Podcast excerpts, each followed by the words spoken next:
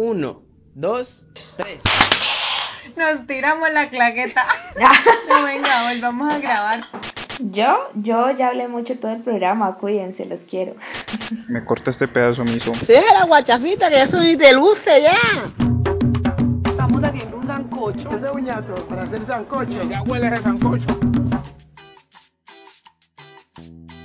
Bienvenidos a este piloto que ojalá si sale bien, pues va a ser el primer capítulo. Este es el piloto de Sancocho Podcast, un podcast que intentará entender cómo somos nosotros como colombianos y que de alguna u otra manera pues vamos aquí a charlar de la manera más amena posible, dentro de lo que la cuarentena puede, ¿no? En ese caso, pues bienvenidos a ustedes. Cristian, bienvenido. Hola, hola, muchas gracias. Tatiana Ramírez, hola, gracias por estar aquí. Hello, hello. La última del sancocho y de este caldo bien variopinto para entender. Eh, Natalie, ¿cómo estás? Muy bien, muchas gracias. Yo quiero arrancar y quiero arrancar con la siguiente pregunta que se me vino después de ver un meme y es si ustedes también se han sentido que en algún momento son los únicos que cumplen con la cuarentena en su barrio o en su casa. Creo que sí, es, es que a veces yo me pongo a mirar por la ventana y hombre, todo está funcionando tan, tan normal, tan de forma común. Yo aquí veo la vida normal y estoy en la localidad de Bogotá que tiene más casos, pero no parece. Creo que no les había comentado, yo vivo en la localidad de Kennedy, en Bogotá. Nada más la localidad de Kennedy tiene más de 3.000 casos, casi 3.500 casos hasta la fecha. Y pues, si ustedes escuchan bien, todo se escucha muy normal. Nata, ¿vos cómo ves esta vuelta? Pues te voy a ser muy sincera, empecé de pronto sintiéndome así la más juiciosa con mi familia y, y las primeras dos semanas podría decir que mi barrio estuvo muy juicioso, todos en la casa, nadie salía y ya después a medida que fue pasando el tiempo como que nos fuimos acostumbrando un poco más y la verdad es que yo hago parte de ese grupo de personas que desde no sé como pasado un mes de la cuarentena empezó a trabajar saliendo de la casa. A veces cuando uno hace parte de ese grupo que tiene que salir pues uno también se siente tanto vulnerable como un posible portador de que pueda llegar a contagiar a otras personas y sabe que es más de la responsabilidad individual de hay que cuidar. Tata, ¿vos cómo la ves? ¿Vos que recorres calle en bicicleta lo que marque? Yo, yo hoy estaba viendo unos videos en, en redes sociales de cómo estaba el Parque del Ingenio, de cómo estaba el centro de Cali y yo decía, yo encerrada o sea, cumpliendo el pico y cédula, cabalidad, pues nadie me saca de la casa,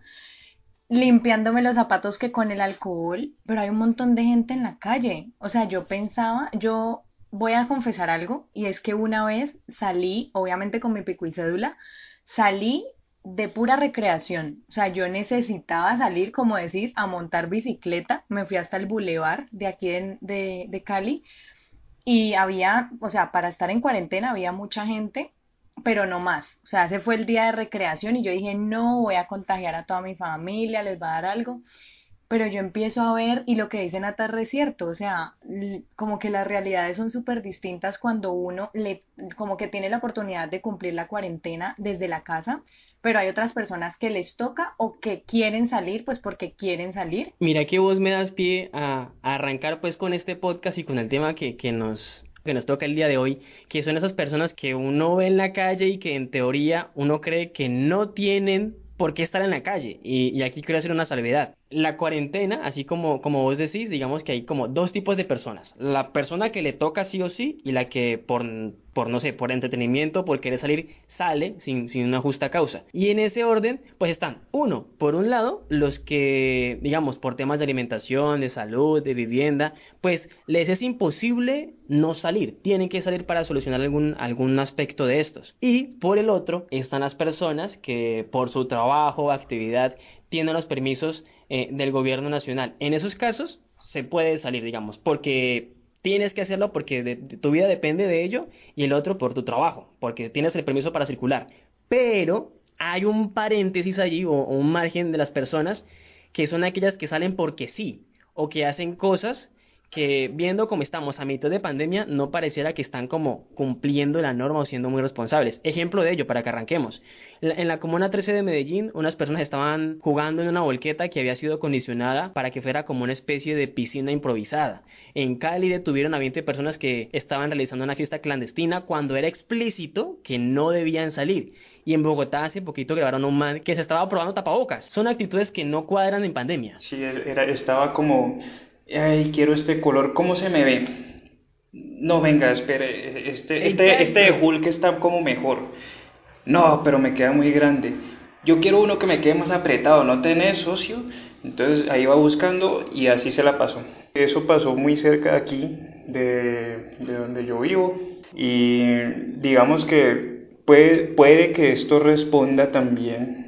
Aquí es donde tal vez empiezo a meter una de las respuestas a esa pregunta que, que hace Ever y es que hay como una pequeña ignorancia general de la gravedad de lo que ocurre, pero no siempre por culpa de la gente que no quiere estar informada, sino porque los que están encargados, eh, las organizaciones que están encargadas de tener que informar a la gente de lo que está ocurriendo con toda la gravedad del asunto, tal vez no están cumpliéndolo como debe ser o tal vez no han sido efectivos. Entonces, ese puede ser un primer punto.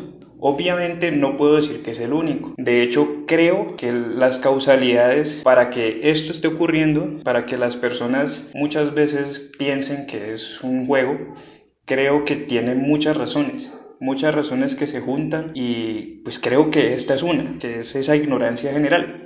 Creo que lo que a nosotros nos está pasando es que estamos sobresaturados de información. Todo lo que estamos consumiendo a través de los medios más cercanos que hoy en día no son ni la televisión ni la radio, sino están en el celular y son las redes sociales, eh, llegaron a un punto de saturarnos tanto que para muchas personas se volvió ya casi que no creíble lo que estaba pasando, se volvió paisaje y llegó un punto en el que dijeron la situación puede estar grave, pero ¿y qué? Tenemos que seguir viviendo así y, coincido con Ever y es que nosotros tenemos que diferenciar entre esos dos grupos de personas que aún viendo todo el panorama quizás tan complicado con la situación económica y con todo lo que se desencadenó a raíz de esta crisis, pues está este, este grupo de personas que decidió con todo lo que estaba pasando salir a trabajar, que son el gran porcentaje de trabajadores informales que hay aquí en Colombia, que viven del día a día, y también estas personas que infringieron la ley porque estaban tan saturados de información que en últimas no saben a quién creerle. Conozco casos cercanos de vecinos que me decían, venga, es que yo ya no sé si eso será cierto o no.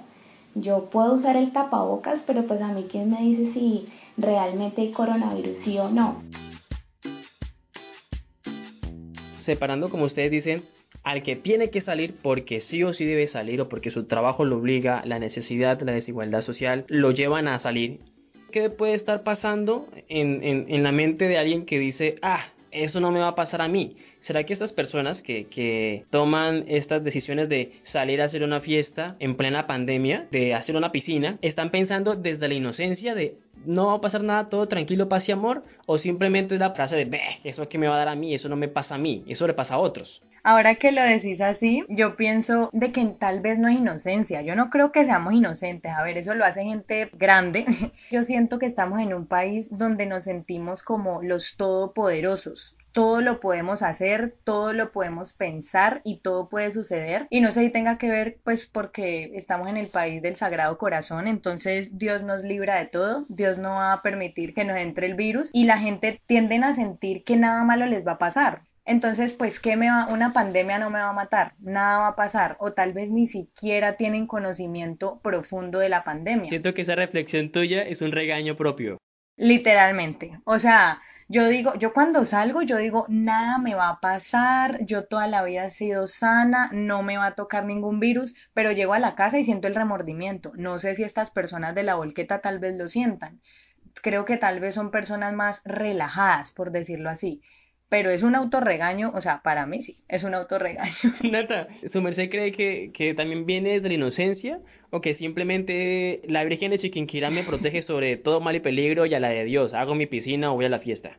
Sin duda para mí, esta pandemia ha sido eh, como un estudio obligado para cada país de darse cuenta cómo está su situación económica, política, social y en general. Y así también se define culturalmente cómo cada país ha afrontado esta situación y Colombia como tal demuestra su personalidad Miren, es que estaba leyendo un artículo de la BBC donde decían y explicaban que cómo una enfermedad puede llegar a generar un trastorno en tu salud mental y que realmente a qué, a qué podemos llegar y qué tanto nos puede impactar a enfrentar una crisis de estas y a qué nos puede llevar el miedo. Días después de haber grabado este podcast, me di cuenta que nunca les dije cuál fue el nombre del artículo que encontré en la BBC, así que aquí les cuento. Se llama Coronavirus, cómo el miedo a la enfermedad COVID-19 está cambiando nuestra psicología. Fue publicado por BBC News Mundo el 12 de abril de 2020 para que lo lean y tengan el dato. Y todo lo que dice el artículo con los científicos, con, y que esto además me parece un caso muy curioso, muy cómico y por eso lo, lo, lo pongo en la mesa y es, nos dicen, el miedo realmente nos puede, lo que, pueda, lo que puede ocasionar es que la gente se vuelva más autoprotectora y si antes existían personas rígidas en el cuidado eh, de su salud y en el cuidado de su familia, con una crisis de esas se vuelven mucho más estrictas y mucho más rigurosas y quienes no lo hacían seguramente van a empezar a adoptar esas prácticas, pero como que todo concuerda que la mentalidad te, eh, como que te lleva al autocuidado y a protegerte y a distanciarte socialmente. Pero Colombia es totalmente lo contrario. Colombia, cuando empezó la cuarentena, teníamos 100 casos todo el mundo estaba asustadísimo, nadie se quería ver con nadie y entonces se, se, hacían videollamadas diciendo no, mejor tú quédate en tu casa, acá la familia tiene que cuidarse, no sé qué, cuidémonos todos y empezaron a aumentar los casos eh, salió, el pico y cédula con las excepciones y cualquier excepción donde más o menos las personas identificaran que se podían incluir, entonces empezaban a salir y buscaban cualquier excusa para salir y ahorita tenemos un gran número de casos, pero pareciera cuando sales a la calle que ya el pánico se fue.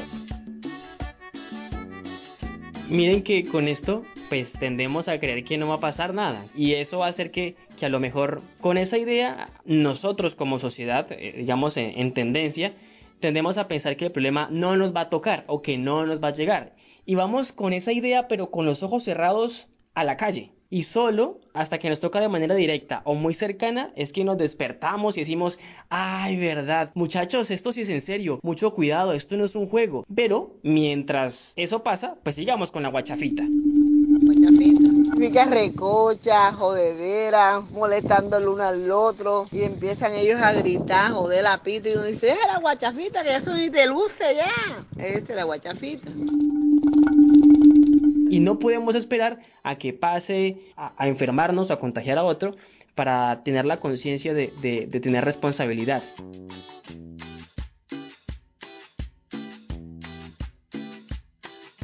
hay una encuesta bien curiosa, la encuesta mundial de valores séptima ola 2019. La revista Arcadia sacó un especial el año pasado eh, con los datos que sacó esta encuesta y resulta que esta encuesta dice algo parecido a lo que mencionaba Natalie y es que la mayoría de los encuestados, que fueron más o menos 1520 personas en Colombia, que la verdad es que es una representación bastante pequeña para los 50 y piola de millones que somos nosotros, la mayoría de los encuestados dice que uno de los valores preferidos como básicos, básicos para la crianza, es el sentido de responsabilidad. De los, de los encuestados, el 73% dijo que el sentido de la responsabilidad es importante, es basiquísimo. Y, y sabes ahora que decías eso, negrito, como de de que hasta que no nos toca a nosotros no es que lo sentimos. En el momento en el que no nos toque simplemente no nos afecta. En el momento en el que la pandemia no toque a una determinada familia, Simplemente tal vez la vida va a seguir como si nada estuviera pasando y como decíamos ahora, el Sagrado Corazón de Jesús y la Virgen de Chiquinquira nos protegen.